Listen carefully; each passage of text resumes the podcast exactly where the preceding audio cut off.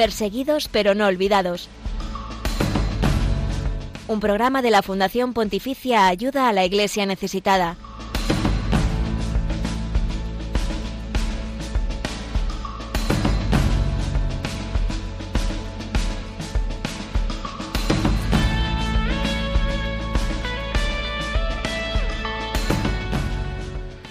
El mundo tiene puestos los ojos en Irán, desde donde llegan en los últimos días imágenes de manifestaciones por todo el país. El gobierno teocrático de los ayatolás está reprimiendo duramente estas protestas que piden el fin de la obligación del velo islámico y claman justicia por la muerte de la joven Masa Amini a manos de la policía de la moral por llevar mal puesto su velo. Ya hay más de 90 muertos, aparte de esta joven, y también centenares de heridos por las protestas. Nosotros nos preguntamos sobre la situación de los cristianos en Irán, un país con un régimen islamista en el poder. Ellos son una minoría dentro de la minoría y nos podemos imaginar cómo puede ser su día a día con situaciones como las que se están denunciando. Pocos incluso saben que en Irán hay cristianos. Hoy estaremos cerca de ellos.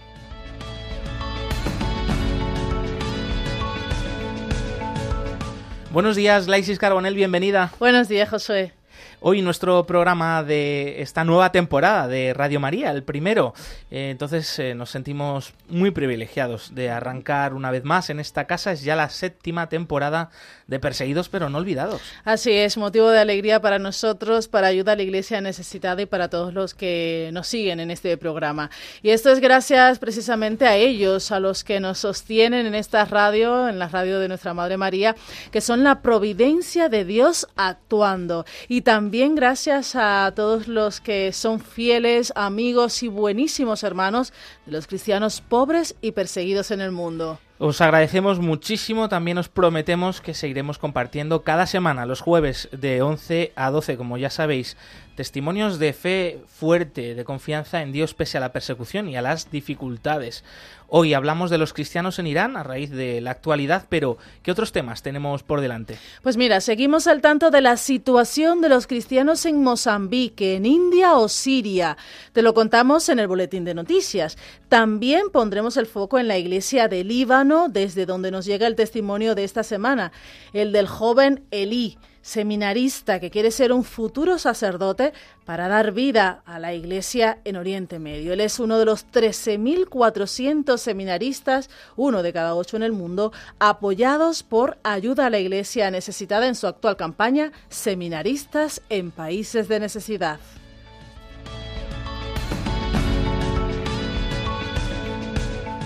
Y vamos a estar hoy cerca de ti desde Zaragoza, donde ya comienzan los preparativos de las fiestas en honor a la Virgen del Pilar. Hablaremos con Pablo Rivero, delegado de ayuda a la iglesia necesitada allí, que va a participar en la ofrenda floral a la Virgen. Y estos son los canales para participar en directo aquí en la radio y colaborar con el equipo del programa. Glais. Estamos en Twitter, somos arroba ayuda neces. En Facebook, en Instagram, somos ayuda a la iglesia necesitada. También tenemos nuestro canal de YouTube con vídeos de estas historias, noticias, testimonios que te contamos en este programa. Tenemos todas estas plataformas, contenido exclusivo en imágenes, como digo, en vídeos y en noticias sobre la iglesia necesitada y perseguida en el mundo. Y también nos podéis escribir vuestros comentarios y mensajes al email del programa perseguidos pero no olvidados arroba radiomaria.es. Hacia el final del programa abriremos los teléfonos de la emisora para que puedas participar en directo. Y sería bonito, ya que estamos estrenando nueva temporada de Radio María, nueva temporada de Perseguidos pero no olvidados, conocer vuestros mensajes sobre el programa, también qué esperáis para esta nueva temporada y alguna sugerencia, nosotros encantados de recibirla y, traerla aquí en, en, las próximas semanas. Saludamos a Javier Esquina que nos acompaña en el control de sonido de vuelta de un merecido descanso. Bienvenido amigo, ¿qué tal? Bienvenido, muchas gracias, bienvenidos a vosotros también y bueno, saludar a la familia de Radio María y ayuda a la iglesia necesitada. Estamos emitiendo en directo, te lo recordamos también, a través de Facebook Live, eh, la plataforma de Facebook eh, y las cámaras se cuelan aquí en el estudio.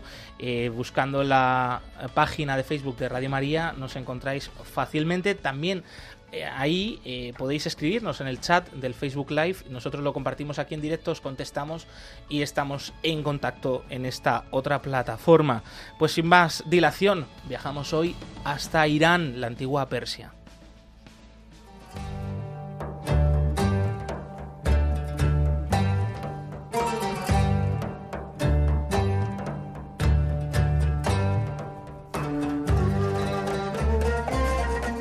Las protestas en Irán han dejado ya más de 90 muertos y centenares de heridos ante la dura represión del gobierno de los ayatolás. Los manifestantes reivindican igualdad de derechos y el fin del uso obligatorio del velo islámico. Los que más sufren la falta de libertades y derechos son precisamente los cristianos, sí, porque existen cristianos en la denominada República Islámica de Irán. Ellos son una pequeñísima minoría, Así que nos preguntamos cuál es su situación y cómo pueden vivir su fe en un país que les considera ciudadanos de segunda. Y lo hacemos de la mano de Marcela Simansky, es editora jefe del informe Libertad Religiosa en el Mundo que elabora ayuda a la Iglesia necesitada. Bienvenida Marcela, buenos días. Muchas gracias por la invitación, Josué. Un saludo a todos los oyentes de Radio María. Y Marcela, cuéntanos la primera pregunta eh, que te queríamos trasladar. ¿Quiénes son los cristianos de Irán? Los cristianos de Irán pertenecen a las primeras comunidades de las que fueron evangelizadas incluso por los apóstoles cuando pasaban por ahí en camino hacia la India, Santo Tomás. Entonces, es una comunidades muy, muy antiguas y muchas de ellas están afiliadas, digamos, o son parte de la Iglesia Caldea Católica de Irak. La peculiaridad de los cristianos de Irán, como los de Irak también, es que viven más o menos en las mismas zonas que los kurdos. Y los kurdos están en el norte de Irán, en el norte de Irak, al sur de Turquía, en el norte de Siria, y es ahí donde encontramos esta comunidad de minorías religiosas que tienden a protegerse unas a otras. Los kurdos son sunnis, la mayoría de los iraníes son shia. Entonces tienen ellos también una batalla ancestral unos contra otros de musulmán contra musulmán. Marcela, ¿cómo viven su fe en este clima de opresión y de falta de derechos como es la libertad religiosa allí en Irán? Los cristianos, según la demografía religiosa oficial, son aproximadamente 500.000 en todo el país, lo cual es una cifra pues bastante baja considerando la cantidad de iraníes que, que existen. Sin embargo, la noticia que tenemos es la gran cantidad de la gente que se ha convertido o de los cristianos que viven ocultos. ¿Por qué? Porque solamente se puede tener una mínima libertad de culto en el norte de Irán. En las demás partes del país hay que hacer este, lo que se llaman las iglesias en casa y que han permitido de esta manera también que las mujeres participen más en la vida religiosa, cosa que no se les permite tan libremente dentro del Islam y ciertamente no el Islam que se practica en Irán. Entonces las mujeres que quieren vivir su fe terminan convirtiéndose o empiezan convirtiéndose al cristianismo y teniendo sus sesiones de, de oración y de liturgia en sus propias casas fuera de la vista de estas policías de las buenas maneras. Esto es una gran amenaza, supongo, para este gobierno teocrático de Irán, ¿no? Que, no que, lo perseguirá, sin duda, que lo persigue, lo sabemos, también aplicando la ley islámica o de la Sharia, eh, que para eh, esta ley el cambiar de religión, el abandonar el Islam es apostasía y es eh, condena a muerte segura, ¿verdad, Marcela? Eh, además, los cristianos, como bien has dicho, son solo el 0,7% de la población, cifras oficiales. Eh, como nos señalabas también, este fenómeno de crecimiento del cristianismo es sorprendente aún así. pero háblanos un poquito más sobre esas rivalidades antiguas dentro del Islam en ese ambiente de rivalidad en el que también tienen que vivir los cristianos iraníes. Subrayo lo del desencuentro entre musulmanes chiíes y musulmanes sunis, porque la chica que fue asesinada por la policía de las buenas maneras era kurda del norte de Irak y por lo tanto musulmana suní. esta rivalidad, como dices, Marcela, eh, del Islam es muy antigua. ¿Qué tenemos que saber sobre esto? Sí quisiera decir a los auditores de esta emisión de Radio María, que es muy importante darnos cuenta que esa enemistad internecina del Islam, el suní contra el shia, es un problema que se exporta, es un problema que existe en los países europeos, donde ya existen comunidades de inmigrantes de estas religiones que se han odiado desde que existe la religión musulmana. Es verdaderamente el origen del, del chiismo, es al mismo tiempo que, que el profeta que de ellos estaba todavía con vida. Entonces hay que saber que es una cosa muy antigua y que cuando se mueven traen ese tipo de ah, problemas con ellos. Hay que permanecer vigilantes y utilizar todas las facilidades que existen para eh, evangelizar dentro de los países donde no te matan por evangelismo, incluyendo Europa hasta ahora. Muchas gracias. Es fundamental, sí, Marcela, es fundamental defender esta, este derecho a la libertad religiosa muchas veces muy poco valorado, pero sin duda somos muy privilegiados aquí en España de todavía poder manifestar abiertamente nuestra fe, de poder hacer una evangelización, etcétera. Eh, sobre esto también queríamos hacerte la última pregunta, porque se nos acaba el tiempo. Pero ¿cómo podemos ayudar a que en Irán haya libertad religiosa y cómo podemos también ayudar a nuestros hermanos en la fe allí? La libertad religiosa entonces en Irán se limita a la libertad de culto, que significa poder ir a una iglesia. Y eso en solamente algunas zonas de ese inmenso país. ¿Cómo los podemos ayudar para que hayan una, tengan una mejor libertad religiosa? Siendo una república islámica es virtualmente imposible de una manera eh, oficial, digamos. Lo único que podemos hacer es eh, ayudarles como siempre se ha hecho a que se extiendan, a, hablar de ellos, a que esto cause una cierta como vergüenza o miedo a la reputación al gobierno iraní, que ahora mismo está tratando de hacerse simpático a los ojos de los demás para obtener la, el descongelamiento de sus haberes por parte de Estados Unidos y eh, bajo la promesa de que no van a desarrollar la bomba nuclear. Esto es lo que ellos están buscando y Estados Unidos está interesado en lograrlo, que se firme ese acuerdo con Irán y los iraníes, claro, quieren el dinero que tenían ahí congelado. Entonces, la presión política sigue teniendo un papel muy importante. Vamos a estar muy pendientes de lo que está ocurriendo en Irán, ahora pues con más motivo vamos a tener presentes a nuestros hermanos en la fe en este país de Oriente Medio eh, del que desconocemos muchísimo, eh, hasta el punto de que, bueno, pues seguro que muchos no sabíamos ni siquiera de que allí había cristianos, pero ahora les vamos a tener todavía más en cuenta. Marcela Simansky, editora jefe del informe Libertad Religiosa en el Mundo, que elabora ayuda a la Iglesia necesitada. Muchísimas gracias por habernos ilustrado sobre este tema, habernos acercado a la realidad de Irán y de los cristianos iraníes. Un abrazo. Muchas gracias a ustedes. Josué Iglais por esta oportunidad. No hay que dejar de hablar de nuestros hermanos iraníes y que la sangre de los mártires no siga uh, regándose inútilmente. Muchísimas gracias.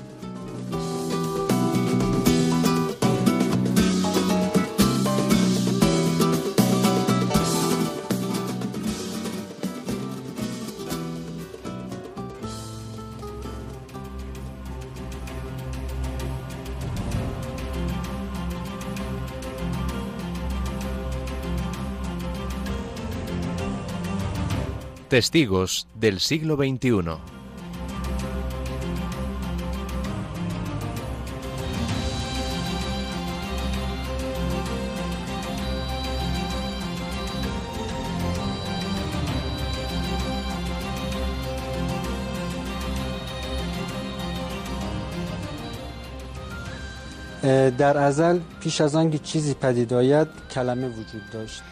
Es la voz de Seyed Muhammad.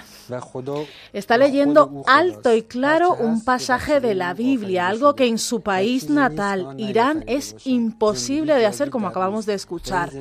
En Irán la libertad religiosa no existe y tener una Biblia puede significar una sentencia de muerte. En medio de esa realidad estaba Seyed, vivía allí.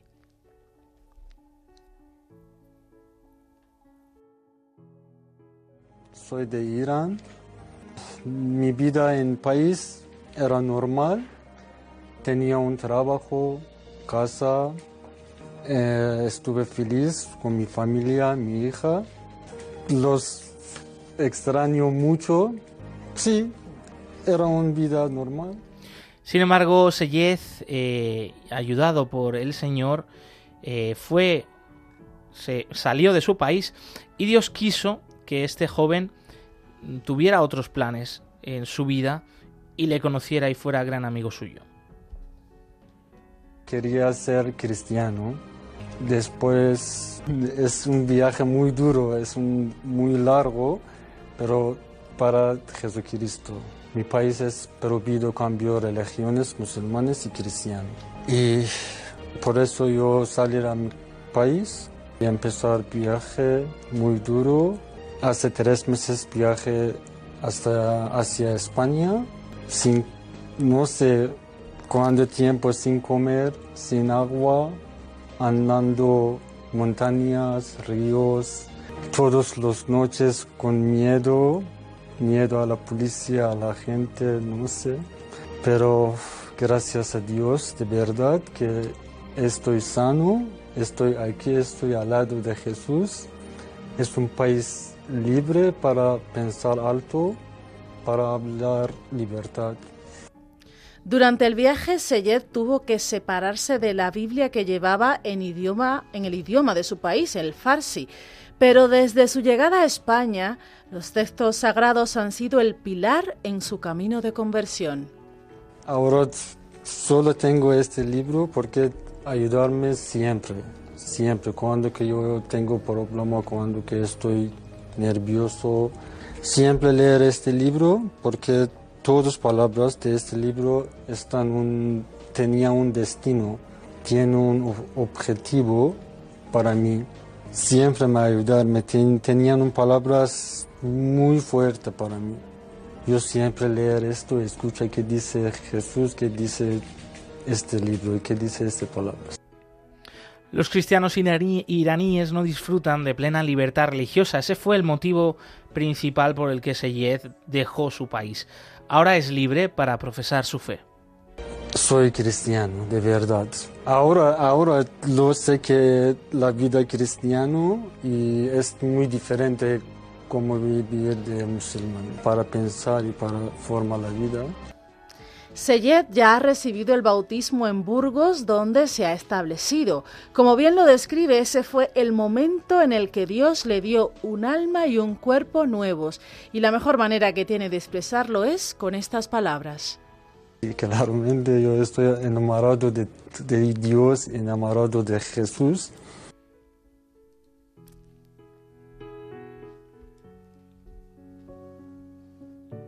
Y como colofón a este testimonio que nos llega para completar la situación de los cristianos en Irán, un privilegio tener eh, aquí estos audios, escuchar de viva voz de un cristiano iraní converso, lo que supone tener libertad religiosa, lo que supone ser amigo de Jesús.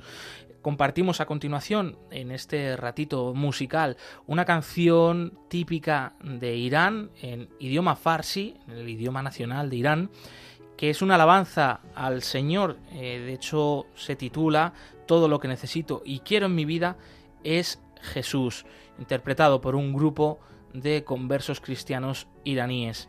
Es un ejemplo de cómo alaban y cantan al Señor nuestros hermanos en la fe, en concreto en este país y también en tantos otros países del mundo que yo creo que también nos acerca a la realidad de la iglesia pobre y perseguida y nos sigue ayudando a conocer más y a orar mejor por los cristianos perseguidos.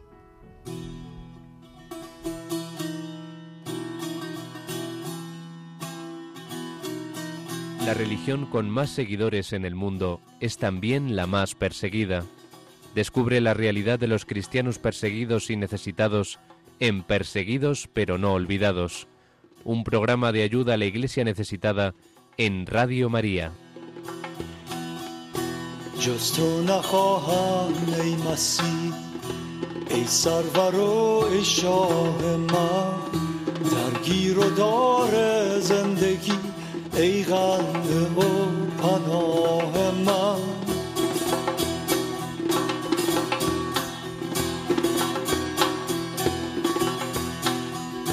گفتم که پابند تو گفتی که همراه منی. در شام تار بی سهر نور منی راه منی.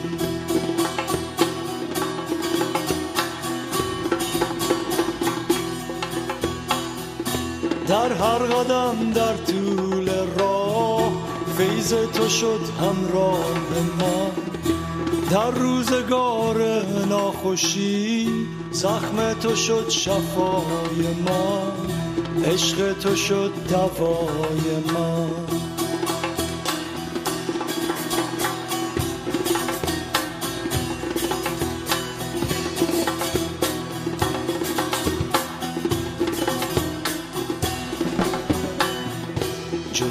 11 y 22 minutos, 10 y 22 minutos en las Islas Canarias. Continuamos en Perseguidos pero no olvidados. Ahora con la actualidad de esta última semana con relación a la iglesia pobre y perseguida en el mundo. Nuestros hermanos en la fe en Irán, en tantos otros lugares muchas veces muy olvidados y que viven ocultos, no ocupan titulares en los medios de comunicación, pero nosotros sí que queremos que aquí hoy sean noticia.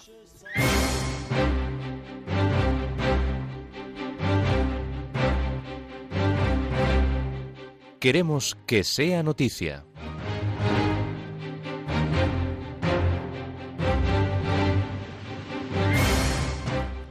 Tres cristianos degollados en el norte de Mozambique por yihadistas. Así lo ha dado a conocer Monseñor Alberto Vera, obispo de Nacala, en un encuentro digital de ayuda a la iglesia necesitada y aquellos que se identifican como cristianos los comienzan a, les comienzan a atar las manos hacia atrás. En ese momento degüellan uno, dos, tres, algún otro cristiano que estaba allí huye, logra huir y es el que cuenta este relato. Monseñor Vera también ha asegurado que seguramente van a abrir el proceso de canonización de la hermana María de Copi cuando llegue el tiempo oportuno. La religiosa fue asesinada por un grupo de yihadistas el pasado 6 de septiembre en la misión de Chipene. De nacionalidad italiana, pertenecía a las misioneras combonianas y llevaba más de 30 años en el país. El Papa Francisco pide que se detenga la espiral de violencia y muerte en Ucrania. El Santo Padre ha realizado un llamamiento este domingo al presidente de Rusia, Vladimir Putin, para que detenga la espiral de violencia y muerte que ha traído la guerra en Ucrania, donde los últimos acontecimientos han hecho que aumente el riesgo de una escalada nuclear. Francisco hizo este pedido a Putin en sus palabras previas al rezo del Ángelus Dominical.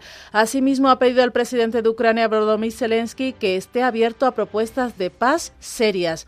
Ante los miles de fieles congregados en la Plaza de San Pedro, el Papa pidió a los líderes de la comunidad internacional que hagan todo lo que esté a su alcance para poner fin a la guerra en curso sin dejarse arrastrar en escaladas peligrosas reabren el monasterio de San Elián en Siria, bombardeado, atacado y destruido por yihadistas. Ha sido reabierto en una ceremonia muy especial con participación de cristianos y musulmanes. Lo cuenta el padre Jacques Murat, que era rector de este santuario y que también sufrió el secuestro junto con un grupo de cristianos.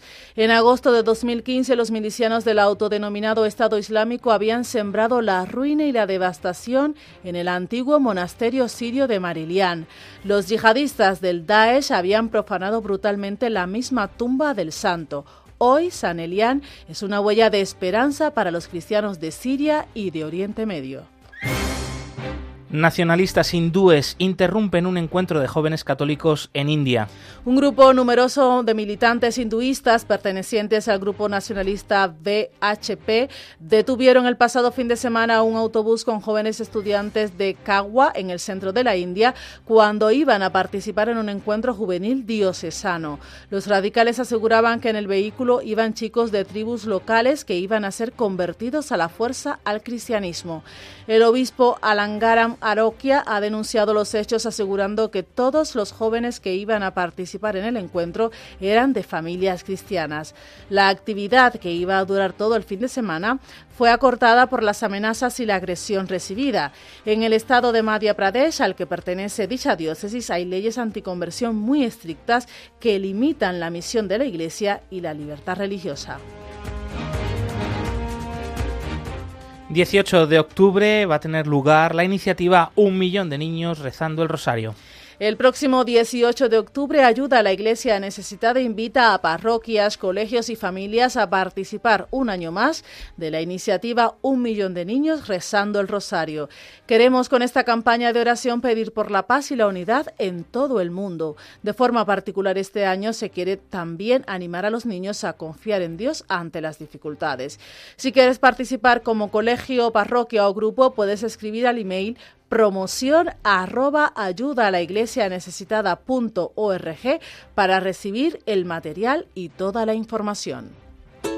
Dios es nuestro Padre. Todos nosotros somos sus hijos. Él amó tanto al mundo que nos ha dado a su Hijo Jesús. Y Él eligió a María para que sea su madre. Y también la nuestra.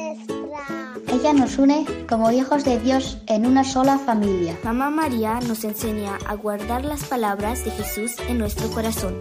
Y amar a Dios y a cada uno de nosotros. juntos el rosario!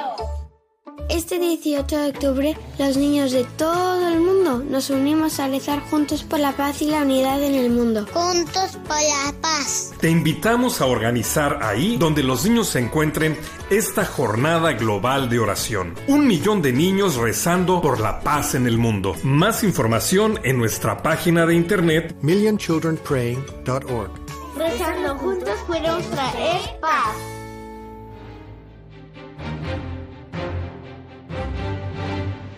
Por cierto que Radio María se une a esta campaña de oración de los niños del rezo del Rosario y retransmitirá en directo desde el Colegio Nuestra Señora en Valdemoro, en Madrid, a las 9 y 25 de la mañana, el día 18 de octubre, el rezo del Santo Rosario. También se rezará el Rosario en el programa La Hora Feliz a las 6 de la tarde ese mismo día con el grupo de niños que colaboran en este programa. Desde aquí un gran agradecimiento por sumarse a esta iniciativa y seguro que vais a estar muy informados en esta radio a lo largo de estos próximos días. Esta ha sido la actualidad de la iglesia pobre y perseguida en el mundo. Puedes estar al día de todas las noticias en la web ayuda a la iglesia necesitada.es.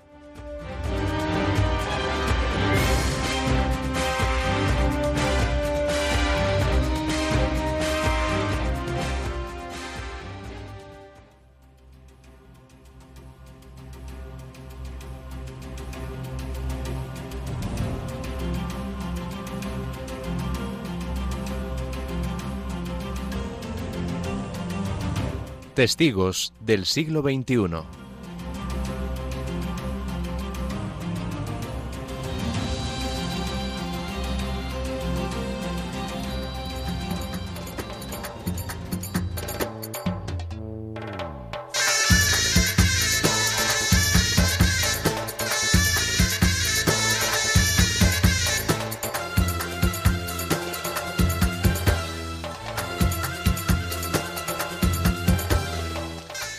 Elí Abu es seminarista en Líbano.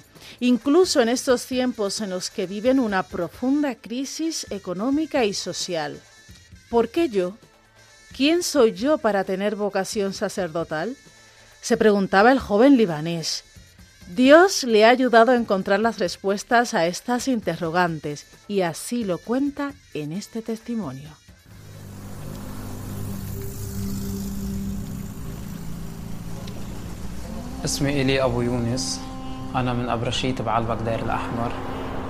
Mi nombre es Eli Abu Younes, soy de la ciudad de Deir al-Ahmar, cerca de Baalbek, en el este del Líbano. Es un pueblo cristiano rodeado de una población mayoritariamente musulmana. Desde joven sentía que esta era la vida que quería, una vida cercana a Jesús, para conocerlo más. Cuando terminé la escuela secundaria fui a Beirut y entré a la universidad. Estudié una especialidad llamada optometría.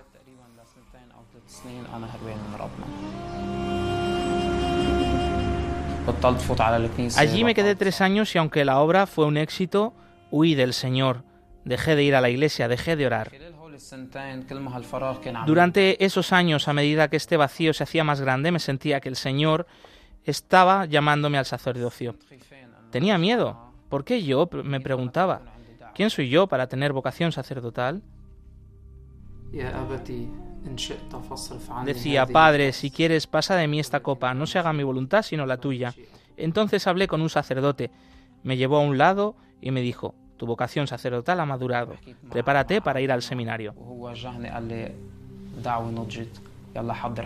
Recuerdo los primeros ejercicios espirituales en el seminario después que entré, cómo desaparecía este vacío que había experimentado. El sacerdote se forma en el seminario para servir a su rebaño al máximo de su capacidad. La gente necesita ver a Jesús reflejado en el sacerdote.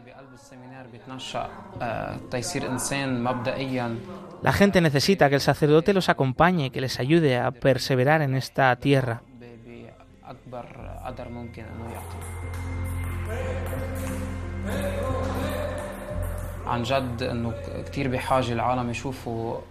Gracias. Ayuda a la Iglesia necesitada por apoyarnos a los seminaristas libaneses en estos tiempos difíciles.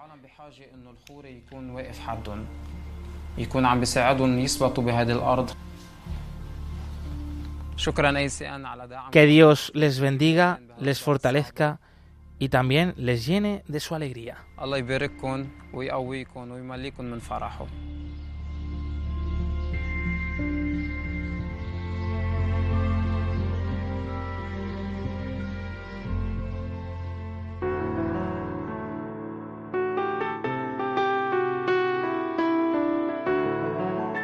Hoy hay más cristianos perseguidos que en los primeros siglos de la Iglesia. Nadie habla de ellos. Nosotros sí. Perseguidos pero no olvidados. Un programa de ayuda a la Iglesia necesitada en Radio María.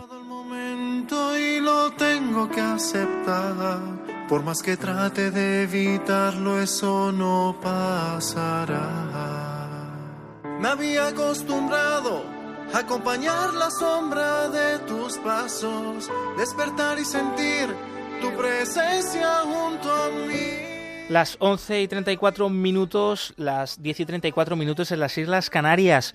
Durante esta pequeña pausa musical es el momento eh, en el que queremos invitarte a llamarnos aquí a la emisora para poder participar en directo con toda la audiencia de, de Radio María y con este equipo del programa. Vamos a recordar que estamos iniciando la temporada, la séptima temporada de Perseguidos pero no olvidados aquí en Radio María, así que es un momento especial para que nos dejéis mensajitos de lo que queréis para esta nueva temporada cambios, sugerencias, estamos abiertos a todo. Eso es, también vuestras intenciones de oración por los distintos temas que estamos tratando en el día de hoy, la situación en Irán, los cristianos en Mozambique, en Siria, en Líbano, como es este último testimonio de este joven Elí, seminarista, futuro sacerdote para la Iglesia en Oriente Medio. Y lo puedes hacer llamando al número de teléfono 910059419. Lo repetimos, para que podáis tomar nota o marcar y llamarnos ya. Enseguida os damos paso a esas llamadas. 91 005 94 19.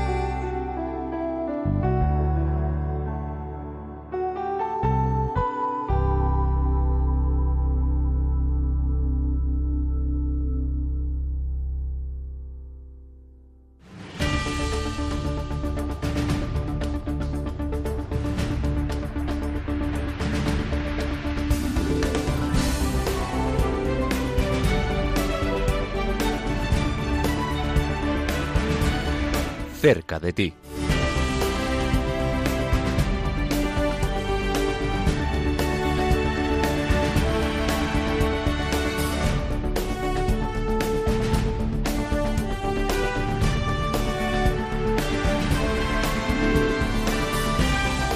Y enseguida te contamos la agenda de los próximos eventos de ayuda a la iglesia necesitada. Ya nos están llegando las primeras llamadas de nuestros oyentes con los que queremos estar cerca y por eso le damos paso. La primera es Eugenia, que nos llama desde Valencia. Eugenia, bienvenida, adelante. Hola, buenos días a todos. La verdad les doy infinitamente las gracias por estar siempre. Siempre los llevo en el coche, ahora mismo voy conduciendo y siempre tengo Radio María a mi lado. La verdad que para mí es un agradecimiento, bueno, que daría infinitamente a la labor que ustedes hacen, que para todos es, o especialmente para mí es prioritaria. Acabo ahora de pasar de una doble operación con mi hijo mayor de cerebro, de cabeza abierta y gracias a, a el empuje constante que siempre tuve de Dios, de dejarlo todo en sus manos y esa creencia que tengo aferrada a mi Dios ha hecho que todo saliera muy bien y mi hijo ahora en recuperación. Así que pues los animo a que continuar. Yo la verdad no cambiaría nada, pero sí que yo que sé, darle ánimos a todos para continuar en Radio María. La labor que hacen es fundamental y que los quiero mucho. Ay, muchísimas gracias, Eugenia. Oye, qué maravilla de mensajes. Rezamos por tu hijo, rezamos por ti, ¿eh? Y estamos aquí estrenando nueva temporada de Radio María. También recordamos a todos los compañeros que hacen posible esta emisora, Hmm. cantidad de voluntarios, por supuesto a los oyentes que, que colaboráis y a los que hacéis vuestras llamadas, que nos ayudan muchísimo a todos. Muchísimas gracias, Eugenia, desde Valencia. De Valencia pasamos a Zaragoza porque allí están ya con los preparativos para las fiestas en honor de la Virgen del Pilar y ayuda a la Iglesia necesitada va a tomar parte en uno de los principales actos de esta fiesta. Pablo Rivero es delegado de esta Fundación Pontificia en la capital aragonesa.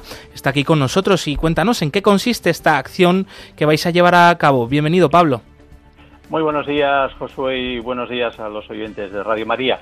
De hecho, es el acto principal o de los principales de las fiestas del Pilar, que se celebra exactamente el, el día 12, este año cae en miércoles, y consiste en que distintas personas de la, de la ciudad de Zaragoza y de la provincia, incluso de la región, van con sus trajes regionales eh, y con flores para cubrir, para crear un gran manto que, que, acompaña a la Virgen en todo un montaje que se hace en la Plaza del Pilar, entre la Basílica y la Fuente de la Hispanidad, y que durante el día, desde antes de las 7 de la mañana hasta las 9 de la noche, pues se consigue cubrir los no sé cuántos cientos de metros cuadrados tiene de flores.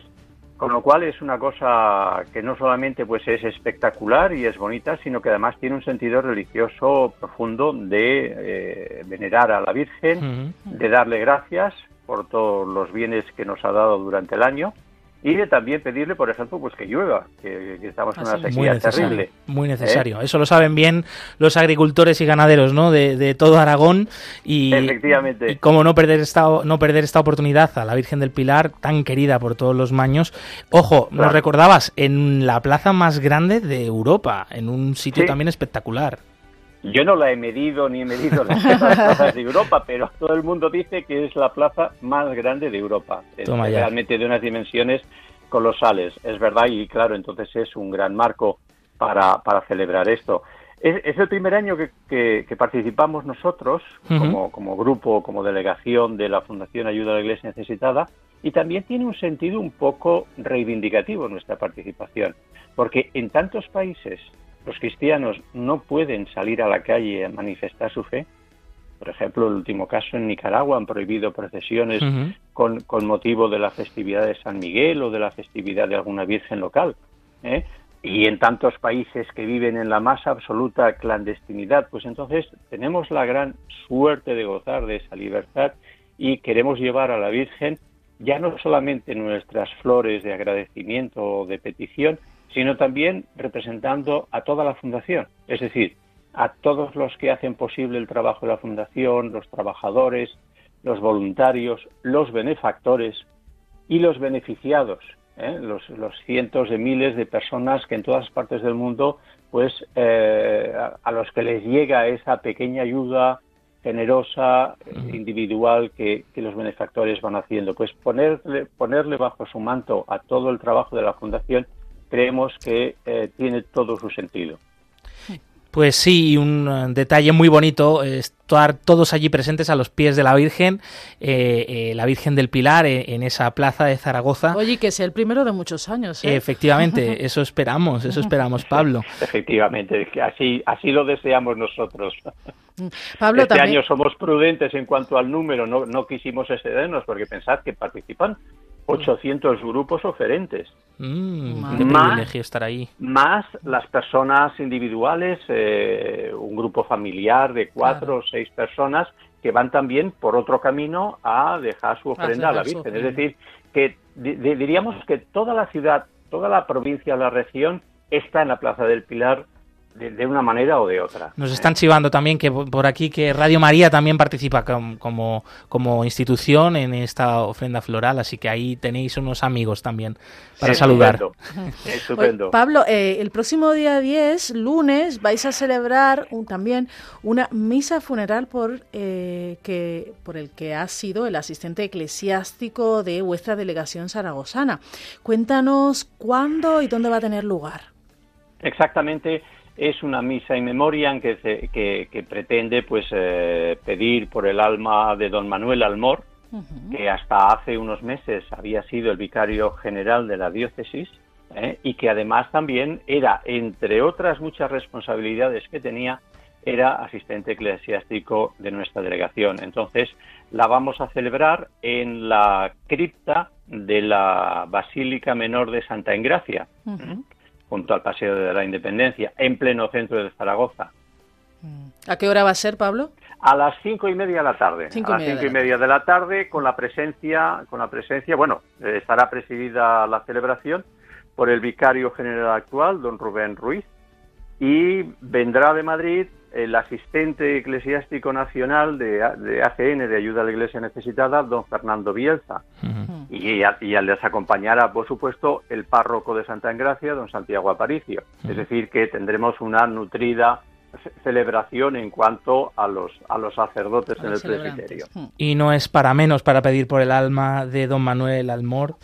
Y antes de terminar, Pablo, no sé si tenéis algún otro evento para estos próximos días en Zaragoza que quieras ya anunciar.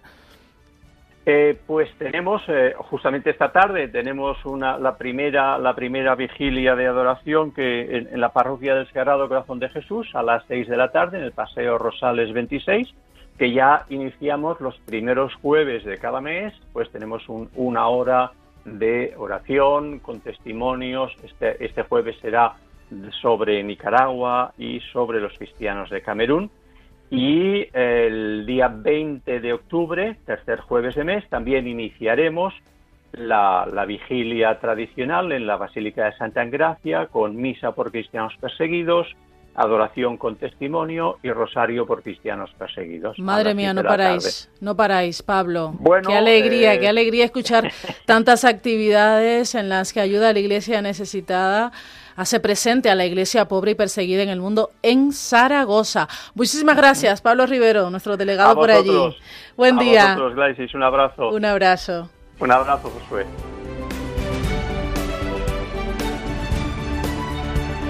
Otro abrazo para ti, Pablo, que te dejo con la palabra en la boca. Y de Zaragoza nos vamos hasta Vigo, donde nos llega nuestra segunda llamada de hoy de nuestra querida oyente Delfina. Buenos días, Delfina, bienvenida. Buenos días, muchas gracias por el programa. Bueno, pues eh, yo quiero pedir, eh, vamos, eh, sería muy bueno, creo, que en las misas, en, las Eucaristías de cada día, se pida por los cristianos perseguidos. Sería muy edificante y muy bueno, creo yo.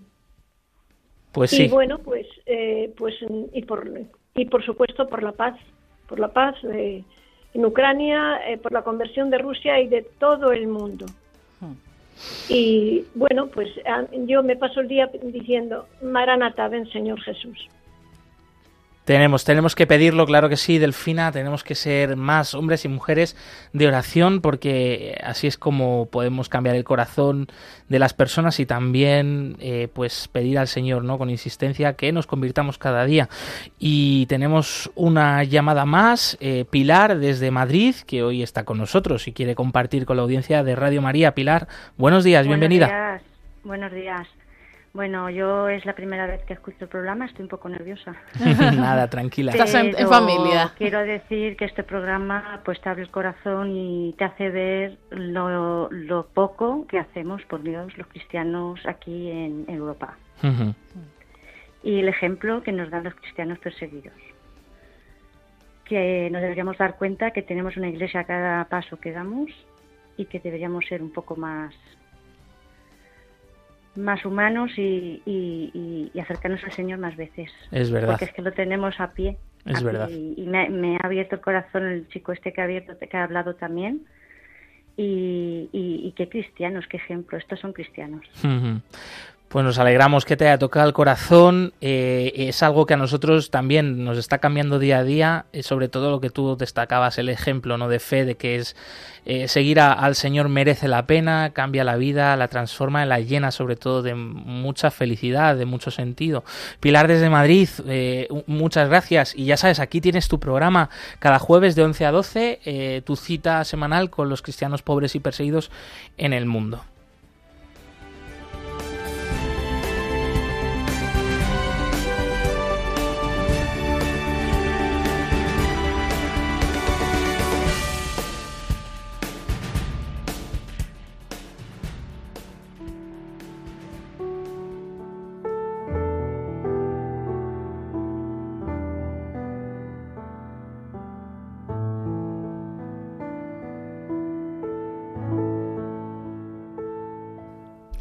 Oración por los cristianos perseguidos. Dios nuestro, que en tu misteriosa providencia has querido asociar tu iglesia a los sufrimientos de tu Hijo. Concede a los fieles que sufren persecución a causa de tu nombre el don de la paciencia y de la caridad, para que puedan dar testimonio fiel y creíble de tus promesas. Por nuestro Señor Jesucristo. Amén.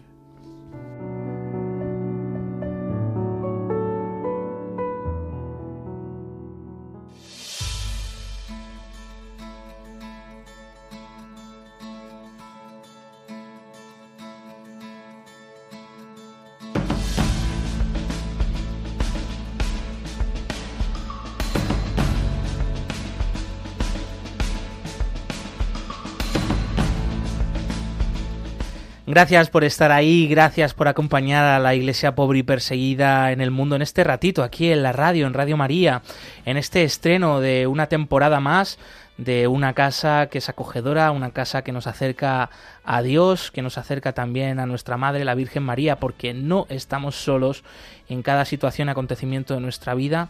Dios está a nuestro lado y su Madre nos acompaña incondicionalmente. Gracias a Pilar, a Eugenia, que nos habéis llamado, gracias a Delfina, por compartir, ¿no? Cómo os toca el corazón este programa y el testimonio de los cristianos pobres y perseguidos. Ellos son los protagonistas porque hacen, nos dan referencias del el verdadero protagonista, que es el Señor, que es el inmenso amor que Dios nos tiene. También gracias a los que nos habéis escrito, nos habéis interactuado a través del Facebook Live de Radio María, nos habéis dejado vuestros mensajes, por ejemplo, Elsie Jiménez, Sandra Montaña, Mari Carmen Luzón, María Aragón, Mari Carmen, también estáis muy presentes Loti Ruiz, otras incondicionales eh, como Francisca. Muchísimas gracias. Eh, ya sabéis que podéis volver a escuchar el programa en el podcast en la web de Radio María o de Ayuda a la Iglesia Necesitada, que hoy hemos estado acompañando de cerca a los cristianos en Irán, en Mozambique, en Siria o en Líbano. Te hemos acercado el testimonio de este seminarista, Elí, que es muy esperanzador de cómo la Iglesia en Oriente Medio sigue dando su vida por el Evangelio. Y hemos estado cerca de ti desde Zaragoza.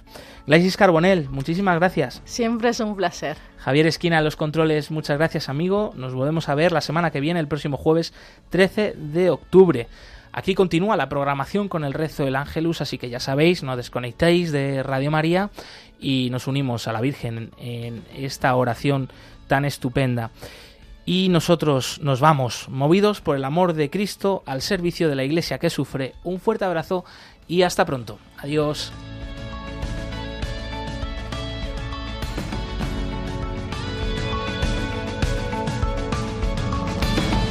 Concluye en Radio María, Perseguidos pero no olvidados, un programa de la Fundación Pontificia Ayuda a la Iglesia Necesitada